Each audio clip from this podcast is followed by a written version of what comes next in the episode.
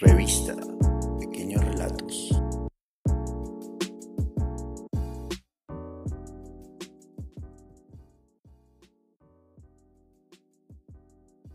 Buen día, mi nombre es Ana María Cano y tengo el honor de tener como invitado el día de hoy a Eva Higuera, que es eh, actor de doblaje, cuentero y creador de contenido en las redes sociales. El día de hoy sería la primera sesión del el podcast del equipo de Pequeños Relatos que se llama Ecos Hablantes. Entonces, Eduardo, bienvenido a Ecos Hablantes. ¿Cómo te encuentras el día de hoy? Oli, gracias, gracias. Bien, bien, la verdad. Aunque, bueno, te iba a decir que pues a mí me gusta o, estoy más acostumbrado a que me digan Witcher. La gente todo el tiempo me dice Witcher, entonces sí, cuando alguien me dice Eduardo es un poco extraño. O sea, normal, pero Mm, sí, de alguna forma ya me acostumbré a que me digan así. Y pues bueno, no, eh, súper agradecido, súper honrado de estar aquí con ustedes, de hacer parte de esto tan bonito y de este arranque, ¿no? De este pequeño empujón que es el primero que hay que dar para arrancar con este proyecto. Entonces, pues bueno, gracias por, por invitarme. No, gracias a ti por estar aquí hoy con nosotros. Edward, pero bueno, cuéntanos un poquito más de ti para romper el hielo, cuéntanos quién es Edward, bueno, Wichar, eh, detrás de las redes sociales, de las pantallas, de las cámaras, qué te gusta hacer, te gustan las cosas tranquis, no sé, pulfarra, ¿qué te gusta? Eh, bueno, ¿qué te cuento? Pues mm, voy a arrancar, digamos que desde el principio, como una presentación un poco más formal. Eh, yo actualmente estoy terminando una carrera de licenciatura en artes. también soy actor de doblaje y locutor. Mm, y pues soy cuentero. Entonces, de estas cositas que hago, creo que la cuentería es lo que más me encanta en la vida. O sea, siento que es como mi zona de confort. Y aunque es muy difícil escribir, aunque no es como que simplemente me siente y tengo el tiempo y escriba, sí es algo que, a lo que le dedico mucho tiempo. Y no solo en cuanto a, a escribir las palabras, a escribir las letras, a plasmar ideas, sino a generar ideas todo el tiempo en mi cabeza. Todo el tiempo estoy pensando en historias, todo el tiempo estoy pensando en escribir, todo el tiempo estoy pensando en personajes.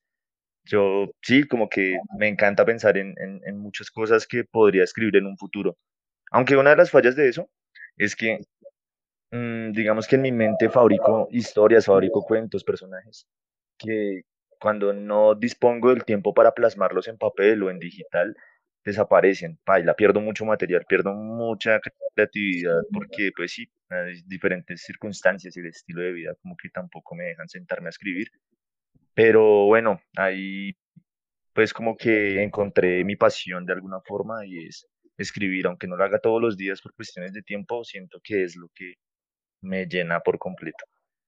Qué bonito, me encanta escucharte decir eso porque a mí también siempre me ha encantado escribir, no soy cuentera así como tal, pero me encanta. No sé si nos puedas contar un poquito más sobre tu experiencia como cuentero. Mm, bueno, sí, actualmente llevo más o menos tres años siendo cuentero. Inicié siendo cuentero en la universidad, sino que la universidad es un poco pesadita en cuanto a horarios y movilidad y todo es tiempo. Entonces no había tenido la oportunidad, sino hasta los últimos semestres, de ser parte de esa hermosa familia de los cuenteros de la Universidad Distrital. Entonces, nada, ingresé, eh, mostré como los cuentos que tenía, porque bueno, una cosa es escribir cuentos y otra cosa es manejar el pánico escénico. otra cosa es pararse en un escenario a que la gente te escuche.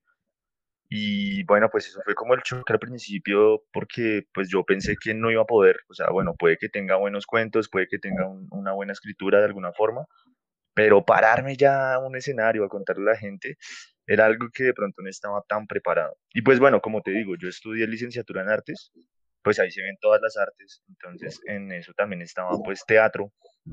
Ahí digamos que tuve como una ventaja de ir soltándome ante un público, de aprender lo que es estar enfrente de la gente, siendo escuchado, llamando la atención, teniendo muchos ojos encima.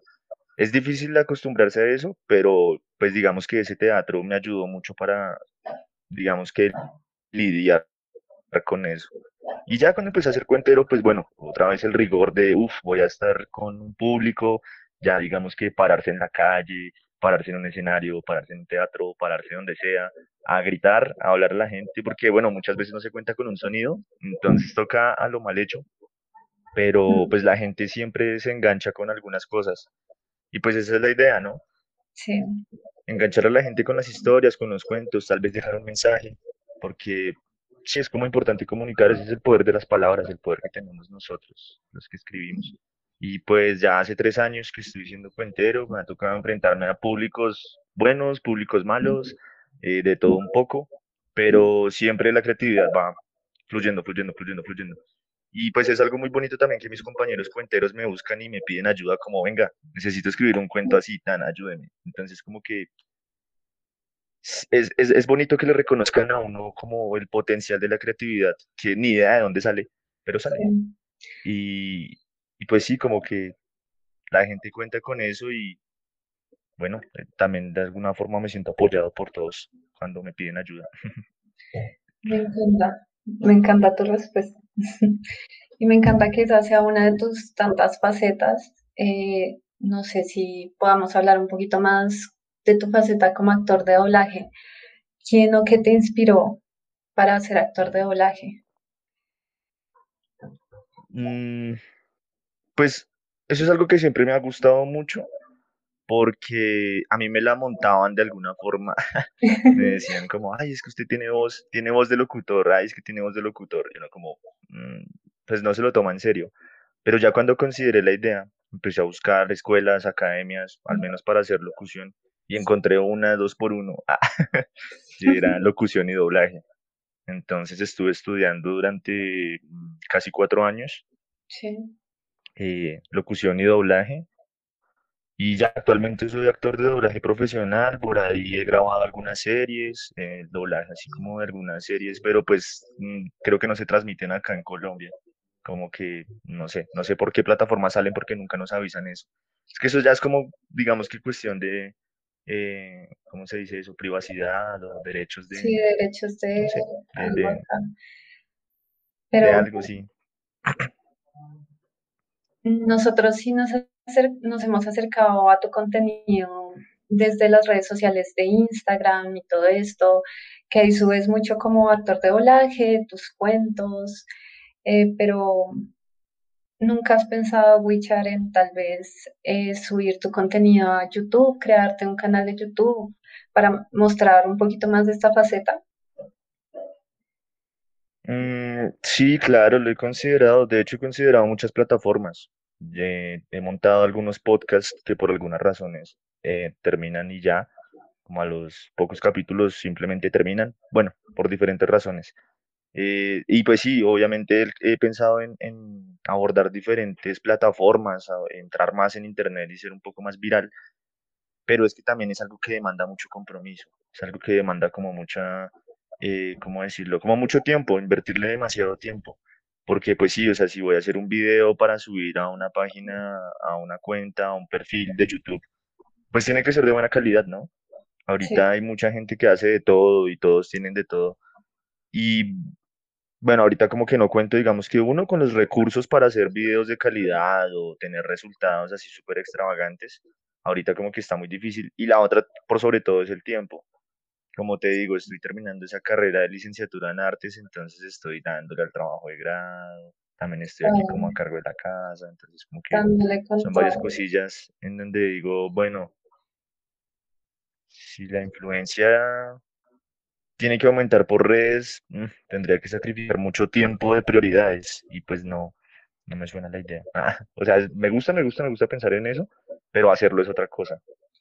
Entonces, como que Claro, sí. mm, por ese lado, como que sí flaqueo un poquito. Claro, porque la plataforma de YouTube se convirtió en un sitio en donde los youtubers grandes suben contenido muy elaborado y ya los chiquitos como que se quedan, se pierdan ahí. Y sí, lo que tú dices, el tiempo. Hace mucha falta el tiempo y hoy en día que no la pasamos como en esta rapidez de todo, de estar estresado, ir a un lado al otro, de sí, como no tener nunca tiempo realmente para nada, lastimosamente. Eh, Witcher, no te pregunté, ¿tú de dónde eres? ¿Eres de acá de Bogotá o eres de otra ciudad? Eh, sí, soy de Bogotá, pero actualmente estoy viviendo fuera de la ciudad. Estoy viviendo en un municipio que se llama Sopó. Ah, Ya, como no sé, ah, no sé si conoces Sopó, sí, eh, sí, mm, sí lo más o conozco. menos. Más o menos, pues Sí, estoy nunca he viviendo por ido, acá. he pasado por ahí, pero no he ido, lastimosamente. Mm, ¿Es bonito? eh, sí, pues es muy tranquilo, es pequeñito, pero es muy tranquilo. Igual vivo por acá en una vereda, re lejos del centro, entonces súper tranquilo todo. Ah, Vale, vale. Bien, y continuando con todo el tema de tu arte, quería preguntarte, eh, ¿para ti el arte es una forma de revolución? Y si es así, cuéntanos un poquito de por qué.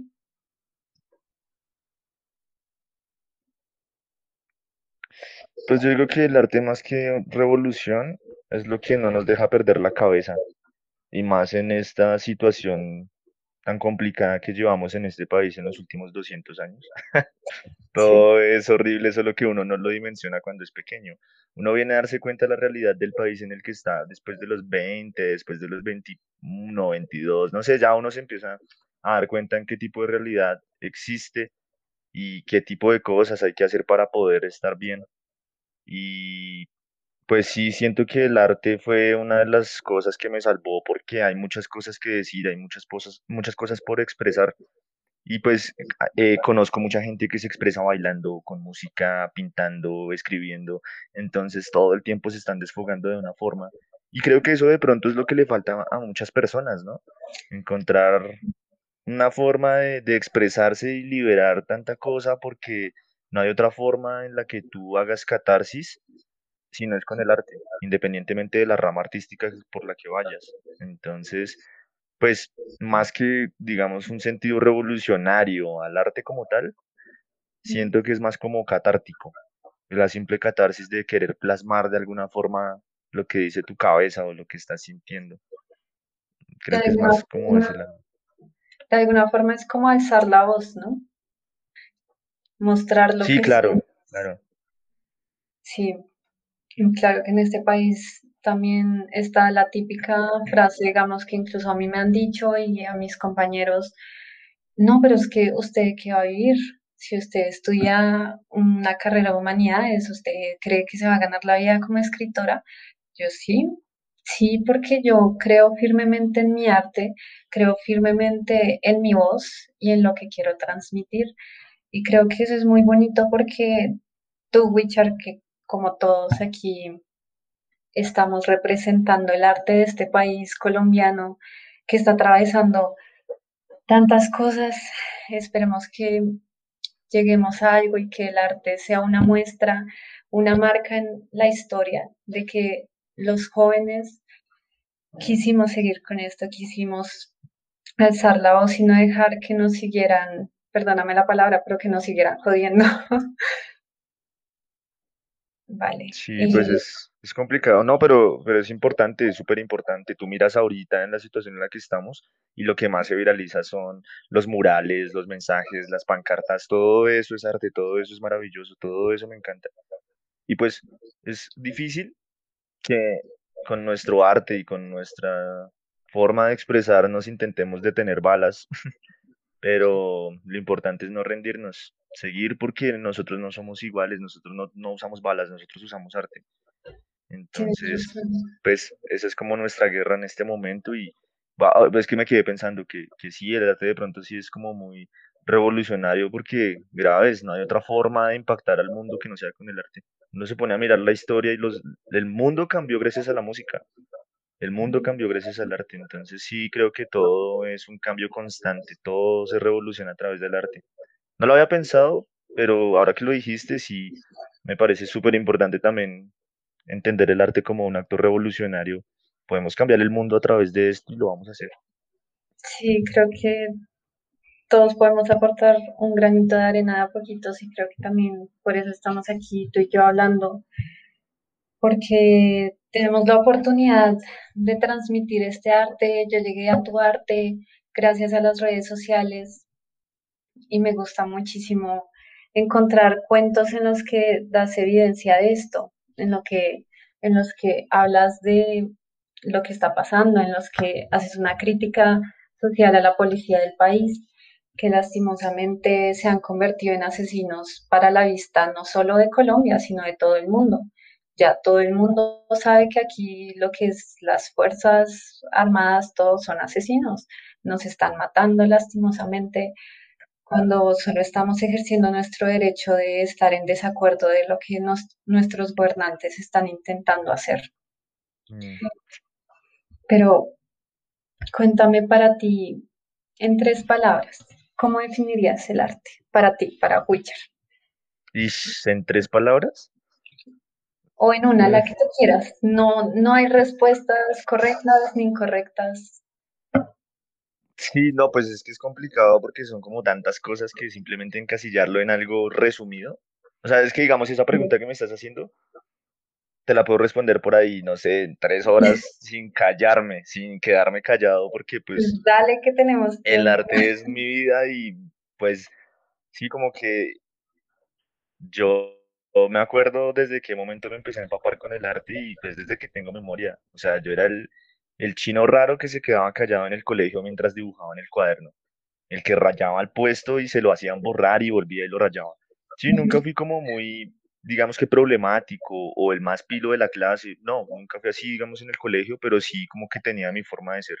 Y era como, no tengo enemigos, tampoco tengo muchos amigos, pero eh, los que tengo son los que necesito y pues vivo tranquilo rayando las cosas. Ahí empecé como a sentir que, que bueno, eso era lo que me gustaba. Y pues ya como que uno llega a esa edad en donde, bueno, ¿qué voy a hacer con mi, con mi pinche vida? Y pues te confieso que a mí me gusta mucho la química, me encanta, me encanta la química, entonces yo consideré estudiar química, pero por cosas de la vida, por cosas de la vida, terminé estudiando licenciatura en artes y yo dije, bueno, no, pues aquí fue, vamos a darle con toda.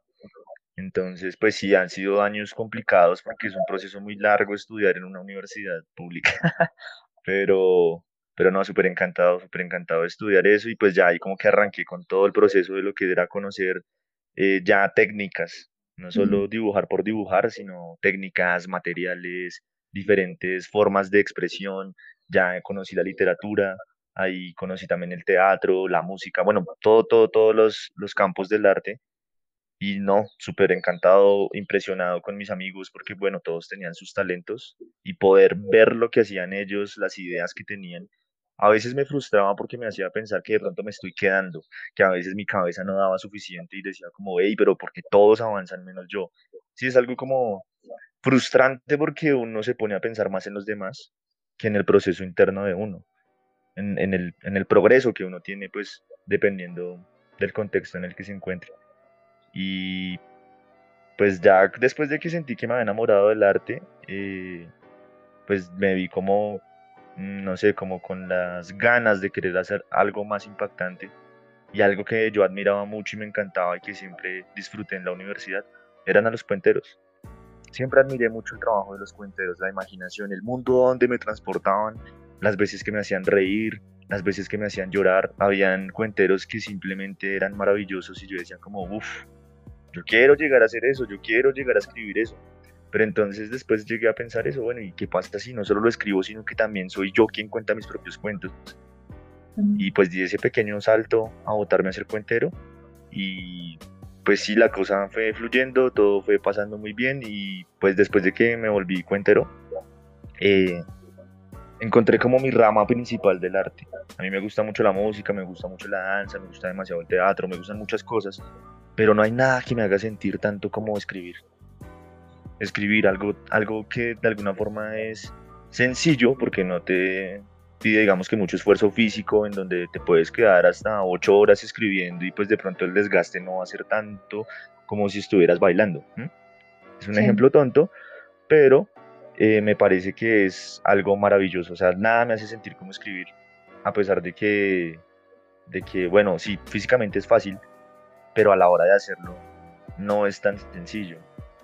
Necesita un esfuerzo, necesita un, trabajo. Ahorita pues bueno, eh, estoy también como trabajando en una, en una fundación en donde le dan unos talleres a unos niños. Y el principal problema de la fundación es que los, las maestras que están encargadas de esos pequeños niños, eh, digamos que pedagógicamente no están muy bien preparadas y están viendo literatura.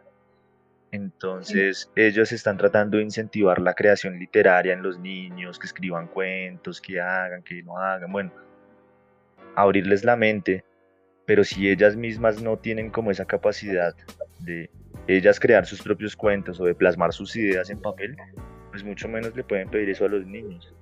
Y, bueno, eso, eso pasó hace poquito cuando me contactaron y me dijeron, ven, es que necesitamos que nos des como una especie de taller para que las profesoras capten un poco la idea de cómo es todo esto de la creación literaria. Y yo como que, bueno, o sea, más gente que simplemente me contacta y me escribe y me dice, ¿nos puedes ayudar con tal cosa? Y créeme que no es que yo le dedique mucho tiempo a leer libros, a aprender de literatura, composición, no, yo la verdad, cuando tengo el tiempo de escribir, me siento y escribo. Lo primero que pienso, hay palabras que no me gustan, entonces las borro y las cambio por otras. Eh, hay frases en donde simplemente me desahogo, pero no hacen parte del, desarrollo de la historia, ¿sí? O sea, como que estoy escribiendo una historia y, las, las sensaciones, las emociones a veces se me cruzan en cuanto a lo que está pasando en la historia que estoy escribiendo y lo que me está pasando en la vida. Entonces me desahogo, me desahogo escribiendo, me desahogo, me desahogo, aunque sé que no es parte de la historia. Ya cuando logro desahogarme, lo leo, me doy cuenta que eso es lo que estoy sintiendo y ya lo borro, porque no va a ser parte de la historia. Entonces ahí es donde digo, bueno, el, arte no solo me, me, ayuda como a expresar ideas, a comunicarme, a mostrarle, a generar, digamos que una especie de contenido, sino que también me sirve mucho para desahogarme, para desahogarme, porque hay que hacerlo, a veces tengo ganas de gritar, a veces tengo ganas de llorar, pero siento que no basta. Podría pasar toda una noche llorando por algo que simplemente me atormenta y no voy a sentir la misma liberación que me da plasmar todo el dolor en, palabras. Entonces, siento que el arte es como lo único que no me deja perder la cabeza en estos momentos.